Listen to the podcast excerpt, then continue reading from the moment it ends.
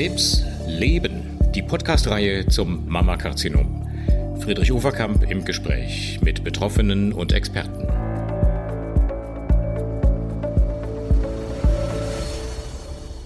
Hallo meine Damen und Herren, liebe Hörerinnen, liebe Hörer, liebe Patientinnen.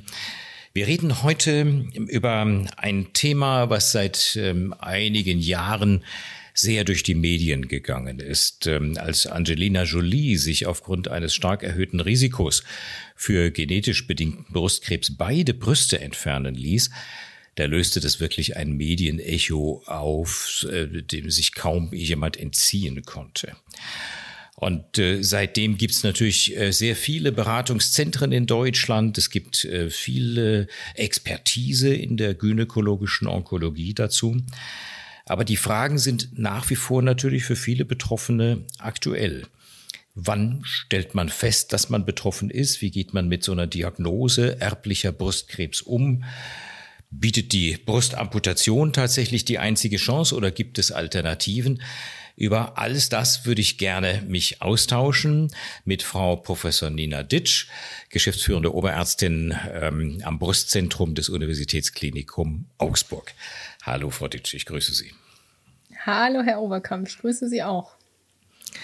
Ich sag mal, äh, wie schon so oft in dieser Podcast-Reihe, ich bin internistischer Onkologe und wieder mal ein bisschen unterbelichtet. Ähm, das galt bei das der Schwangerschaftsthematik. So. das galt bei der Schwangerschaftsthematik und das gilt auch heute bei dem Thema erblicher Brustkrebs ähm, zwischen familiärer Häufung und wirklich definiertem erblichen Brustkrebs, also auf der Basis eines krebsauslösenden Gens, gibt es ja einen Unterschied. Was ist denn per Definition wirklich erblicher Brustkrebs und wie häufig tritt er auf? Genau. Also man muss immer die familiäre Häufung unterscheiden, die sich erstmal aus der Anamnese ergibt. Das mhm. heißt, ähm, wenn ich mit der Patientin spreche und die Patientin mir sagt, in meiner Familie ähm, wir fragen natürlich auch aktiv nach mittlerweile, hat man ganz früher häufig vergessen, ähm, gibt es drei Fälle Brustkrebs zum Beispiel. Dann würde ich mhm. hellhörig werden und sagen, aha, ich vermute hier auf jeden Fall eine familiäre Häufung. Das heißt aber noch nicht, dass es unbedingt erblich sein muss.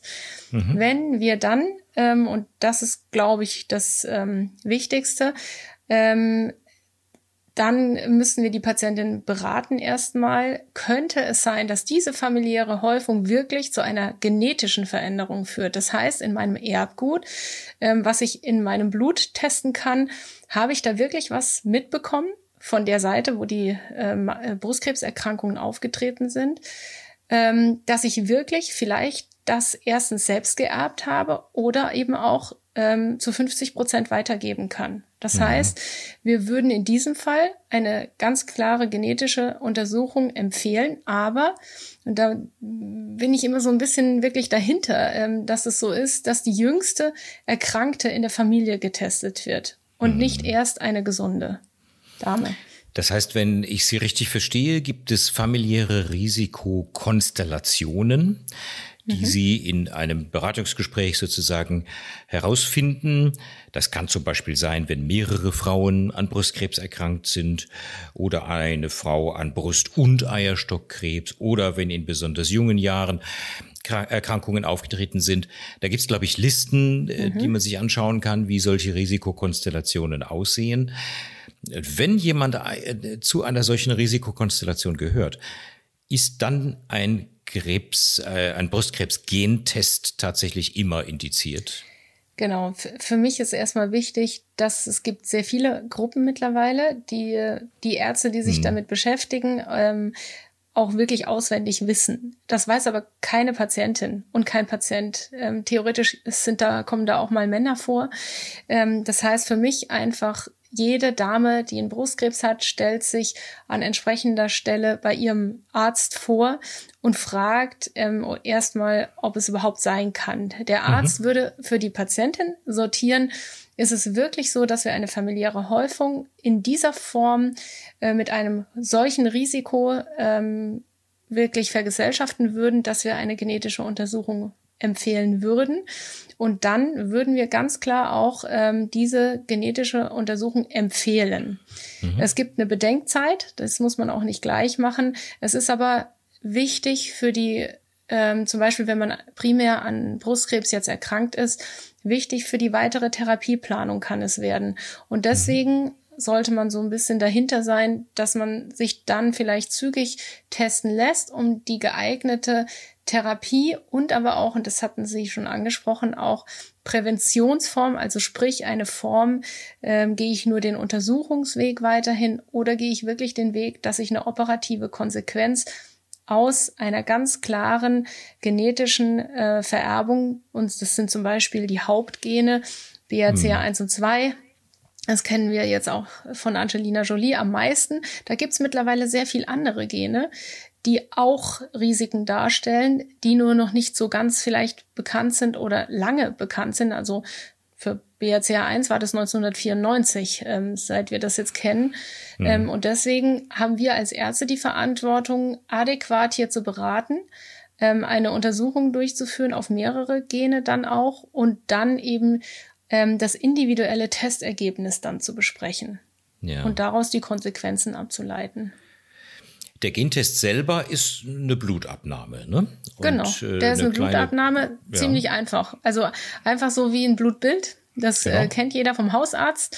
Ähm, Blutabnahme und, und äh, das Blut wird dann im Speziallabor eben auf äh, Gene untersucht. Ganz genau. Und dann mhm. gibt es eben ein spezielles Ergebnis und das besprechen dann ähm, Genetiker und Kliniker äh, gemeinsam. Das heißt, der Genetiker ähm, ist zum Beispiel auch ähm, erklärt nochmal, was es bedeutet, so eine genetische mhm. Veränderung zu haben, wie, äh, wie man die weitergibt, was es für einen Erbgang darstellen kann, was auch das Risiko ist. Viele Frauen haben dann Angst, sie haben es an die Kinder weitergegeben, wie man damit umgeht und, Ein positives ähm, dann, Ergebnis sagt mhm. ja nicht zwangsläufig, dass man tatsächlich Brustkrebs bekommen muss. Aber welche mhm. Risiken gibt es denn für die Trägerinnen eines Brustkrebsgens? Kann man das sagen statistisch? So, so, also man, man muss ganz klar sagen, wenn man jetzt, da gibt's immer die, die Gruppe, dass ich sage, ich ziehe es jetzt so auf, dass ich sage, ich weiß das Gen zum Beispiel oder die genetische Veränderung. Ähm, und dann kann ich sagen, das Risiko für eine Patientin, ich nehme jetzt ein Beispiel heraus mit BRCA1, ist zum Beispiel ungefähr 70 Prozent in ihrem Leben an einem Brustkrebs zu erkranken. Das gibt es für mhm. jedes andere Gen auch. In diesem mhm. Fall ist zum Beispiel auch der Eierstockkrebs häufig. Das heißt, mhm. ich muss als Arzt auch wirklich hierüber ganz adäquat beraten. Für mhm. andere Gene sieht es nicht so aus. Äh, wir wissen auch bei BRCA1, dass zum Beispiel das kontralaterale Risiko für einen Brustkrebs weiterhin besteht, wenn ich schon auf einer Seite erkrankt bin. Und damit ist natürlich meine Beratung als Arzt ähm, eine ganz andere, wie zum Beispiel bei anderen Genveränderungen. Und deswegen ähm, ist das wichtig. Wenn man aber jetzt so ein bisschen umgekehrt mal guckt und sagt, wir haben jetzt ähm, eine Mammakarzinom-Patientin, wie wahrscheinlich ist es denn, dass man überhaupt äh, eine Genveränderung trägt? Dann ist es so von allen Mammakarzinom-Patienten, dass es vielleicht 10 bis 15 Prozent trifft, die wirklich familiär dann eine, einen Nachweis ähm, heutzutage haben, dass sie wirklich eine genetische Veränderung haben, die wirklich diesen Brustkrebs verursacht hat. Mhm. Und wenn man dann an Möglichkeiten der Vorbeugung denkt, ist das, was Angelina Jolie gemacht hat, nämlich die beidseitige Brustentfernung, und wirst nach ihr viele betroffene Frauen auch haben machen lassen, ähm, eine gute Methode oder gibt es Alternativen? Eine für mich denkbare Alternative wäre ja eine regelmäßige, intensive Suche mit äh, dem Ziel einer Früherkennung. Genau. Ich berate in dem Fall so, dass ich sage zu der Patientin, die vor mir sitzt, oder auch zu der Ratsuchenden, die zum Beispiel nicht erkrankt ist, ich so, was für ein Typ Mensch sind Sie? Sind Sie eher der Typ Mensch, der damit gut umgehen kann, dass wenn er was entdeckt, auch sehr früh, die Erkrankung hat, aber mit der Erkrankung gut zurechtkommt? Oder sind Sie vielleicht eher der Mensch, der sagt, ich muss alles für mich getan haben, damit diese Erkrankung nicht auftritt. Wenn sie dann doch auftreten sollte, dann fühle ich mich nicht schuldig oder ich fühle mich trotzdem gut, weil ich alles versucht hatte und konnte es nicht verhindern. Und ich glaube, in diese Richtung geht so ein bisschen die Beratung. Man kann beide Wege gehen. In Deutschland muss man ganz klar sagen, gehen wir am häufigsten den Weg der Nicht-Operation, sondern der Prävention im Sinne einer Diagnostik, das heißt einer Früherkennung, die bereits schon, ähm, ich sage jetzt mal wieder, für diese Hauptgene ab 25 Jahren anfängt, ähm, die dann zum Beispiel einen Ultraschall beinhaltet und eine ähm, und zum Beispiel eine Kernspintomographie, aber keine Mammographie. Das wird manchmal auch ein bisschen verwechselt, ähm, dass man sagt, man braucht auf jeden Fall eine Mammographie. Davon sind wir mittlerweile eher abgekommen, weil die Mammographie zwar sehr gut Brustkrebs erkennt, aber ähm, die Kernspintomographie bei den jüngeren Frauen, gerade wenn die Brust sehr dicht ist, ähm, wirklich einen sehr, sehr hohen Stellenwert hat und damit in den jungen Jahren sogar ersetzt werden kann.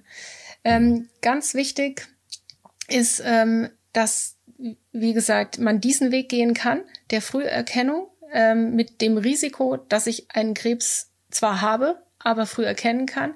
Wenn ich mich mhm. operieren lasse, wird dieses Risiko von zum Beispiel bei BRCA1 von 70 auf ungefähr, sagen wir mal, um die 6, 5, 6 Prozent runtergesetzt. Also das heißt, eine Operation lohnt sich in diesem hm. Fall. Ja, das ist viel. Ich glaube, entscheidend ist, ähm, dass man als Betroffene, ich sag mal Familie, es gehen ja immer die Angehörigen auch dazu, dass man sich beraten lässt in dem Zentrum für familiären Brust- und Eierstockkrebs, wo eine hohe Expertise besteht. Es gibt ja auch ähm, dieses BHCA-Netzwerk. Äh, was empfehlen Sie Patientinnen? Immer erstmal eine Zweitmeinung in einem Zentrum? Würde, würde ich sagen, ich empfehle immer mit äh, betroffenen Frauen, gerade jetzt, Sie haben das BRCR-Netzwerk schon erwähnt, mal zu sprechen, weil es hilft ähm, ungemein. Also meine Erfahrung ist, und das ist jetzt auch neu in Augsburg, haben wir ähm, so eine Sprechstunde jetzt etablieren können, wo man ganz klar sieht, oft sind die Frauen mit genetischen Tests auch sehr alleine gelassen. Das heißt, sie wissen zwar, dass sie eine genetische Veränderung haben, aber so richtig wissen sie nicht, wie sie aufgefangen werden. Und ich meine, ähm, das ist eins meiner Steckenpferde natürlich jetzt auch am Klinikum, dass ich ähm, versuche, hier die Patientin, die Ratsuchende abzuholen, dass wir sagen, wir bauen für sie ein Gerüst ähm, auf, in dem sie sich und wirklich aufgefangen fühlen. Also das heißt, wir lassen sie nicht alleine, auch ähm, bis ins hohe Alter nicht. Das heißt, ich mhm. kenne Patienten, ich habe angefangen im Jahr 2001 zu arbeiten, ich kenne Patienten seit 2001, die immer noch eben jedes Jahr ähm, aufgrund ihrer Mutation ähm, zu, zu mir kommen. Und da muss ich sagen, das bindet sehr. Also ähm, wir gehen zusammen äh, den Weg und die Patienten werden nicht alleine gelassen, weil sie sich für beide Seiten entscheiden können. Aber auch wenn Fragen sind, gerade nach prophylaktischer Operation, ähm, stehen wir da natürlich zur Verfügung. Ja, zumal wir auch die Operationen dann eben wirklich durchführen können.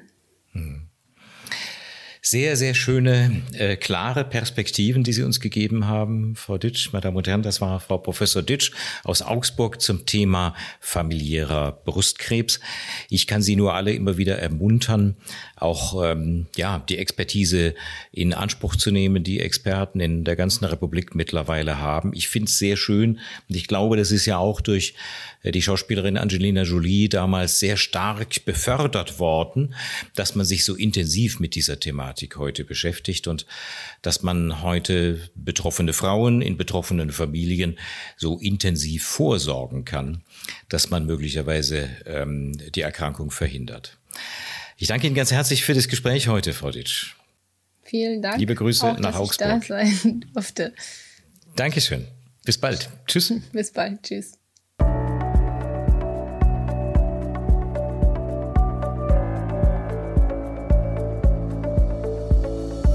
Krebs leben. Die Podcast-Reihe zum Mammakarzinom. Friedrich Overkamp im Gespräch mit Betroffenen und Experten. Mit freundlicher Unterstützung von Sando Deutschland und Hexal.